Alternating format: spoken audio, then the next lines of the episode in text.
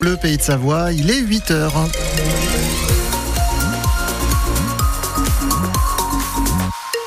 Vous êtes dans le 7-9 Les Infos, Margot Longeroche. D'abord, on va sur la route donc avec Julien Magnez. Oui, bonjour Margot, bonjour à tous. Effectivement, on va faire euh, la route tout au long de cette matinée avec 100 000 véhicules attendus hein, euh, en Pays de Savoie pour euh, cette journée de samedi. Ça commence à être difficile entre Lyon et Chambéry. C'est principalement dans le sens des montées où vous aurez des difficultés. Pour l'instant, dans le sens des retours, ça se passe bien. On fait un point complet à la fin de cette édition. Et la météo avec un temps gris, mais quand même avec des éclaircies qui seront présentes et des températures de l'ordre de 10 degrés pour les maxis en pleine. Et vu le contexte, on vous déconseille de prendre la route aujourd'hui. Plus de 150 000 véhicules attendus en Maurienne et Tarentaise d'ici demain. Ça fait beaucoup de monde pour le week-end le plus chargé de l'année. On le sait, il vaut mieux décaler nos déplacements. Mais certains professionnels, en revanche, n'ont pas le choix de prendre la route. C'est le cas de Magali. Elle est aide à domicile à Bourg-Saint-Maurice.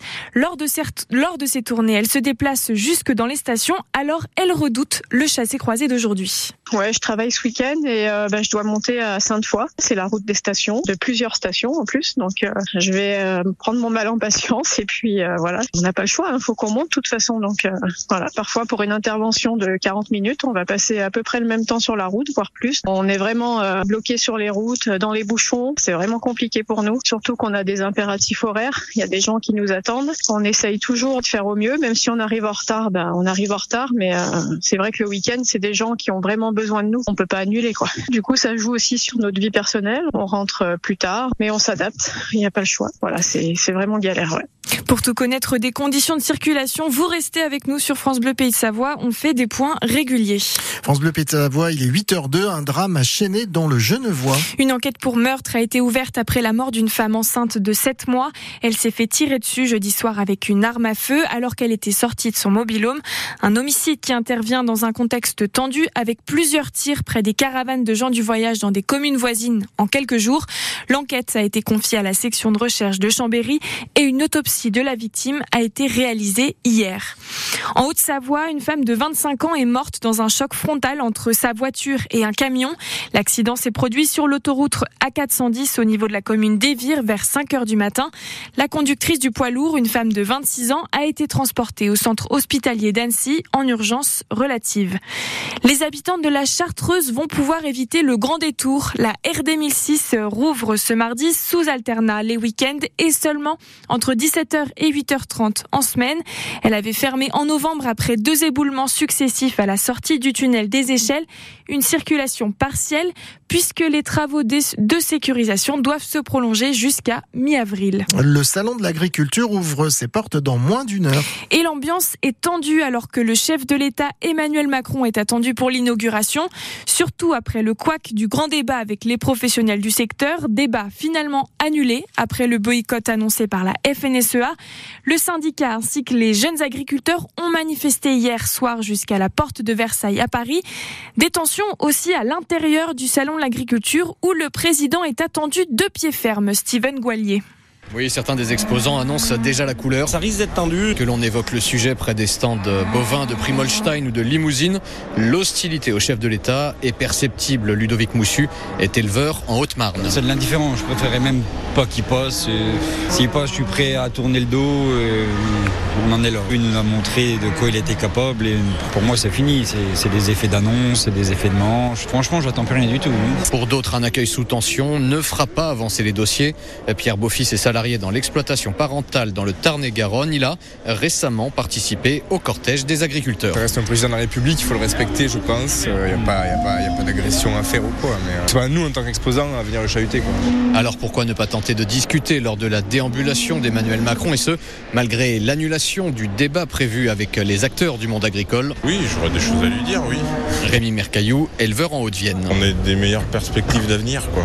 Moi, moi, je me sors 500, 500 à 600 euros par mois pour 70 heures de boulot de, par semaine, euh, je suis pas sûr que tout le monde soit prêt à le faire. Partout, on explique ne pas attendre de paroles ou de mots doux d'Emmanuel Macron aujourd'hui, mais des mesures concrètes, seule solution pour calmer la colère dans les exploitations et au salon de l'agriculture. Steven Goualier pour France Bleu Pays de Savoie. Le film Anatomie d'une chute a raflé la mise hier à la cérémonie des Césars. Ce huis clos tourné en partie en Maurienne a remporté pas moins de six récompenses, dont les prix de meilleur film et meilleure réalisation. La cérémonie a été aussi marquée par le discours de l'actrice Judith Godrèche.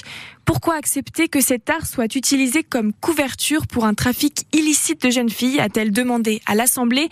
L'actrice de 51 ans a porté plainte contre les réalisateurs Benoît Et Jacques Doyon pour des violences sexuelles alors qu'elle était mineure. Le FCA n'a plus le choix, il faut gagner. Oui, Annecy se déplace à Saint-Etienne pour la 26e journée de Ligue 2 et les Reds doivent ramener la victoire coûte que coûte.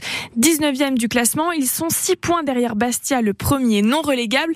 En face, c'est tout le contraire. Après un mois de janvier compliqué, l'ASE est en forme avec deux victoires face à Troyes et Angers.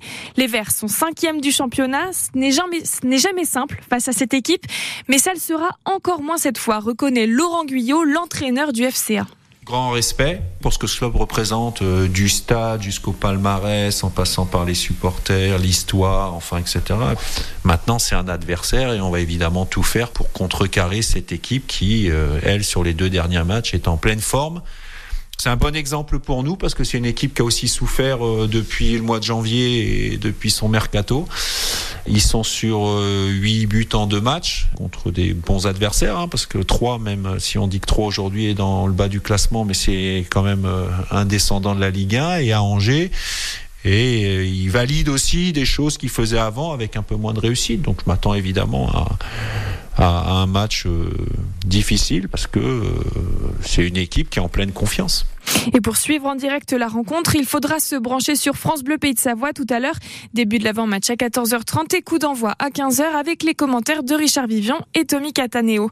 Enfin, en ski alpin, il n'y aura pas de Super G pour les filles aujourd'hui à Val di Fassa en Italie. La course est annulée en raison des conditions météo. Il a trop neigé pour que la piste soit prête. Les organisateurs espèrent maintenir l'épreuve de demain.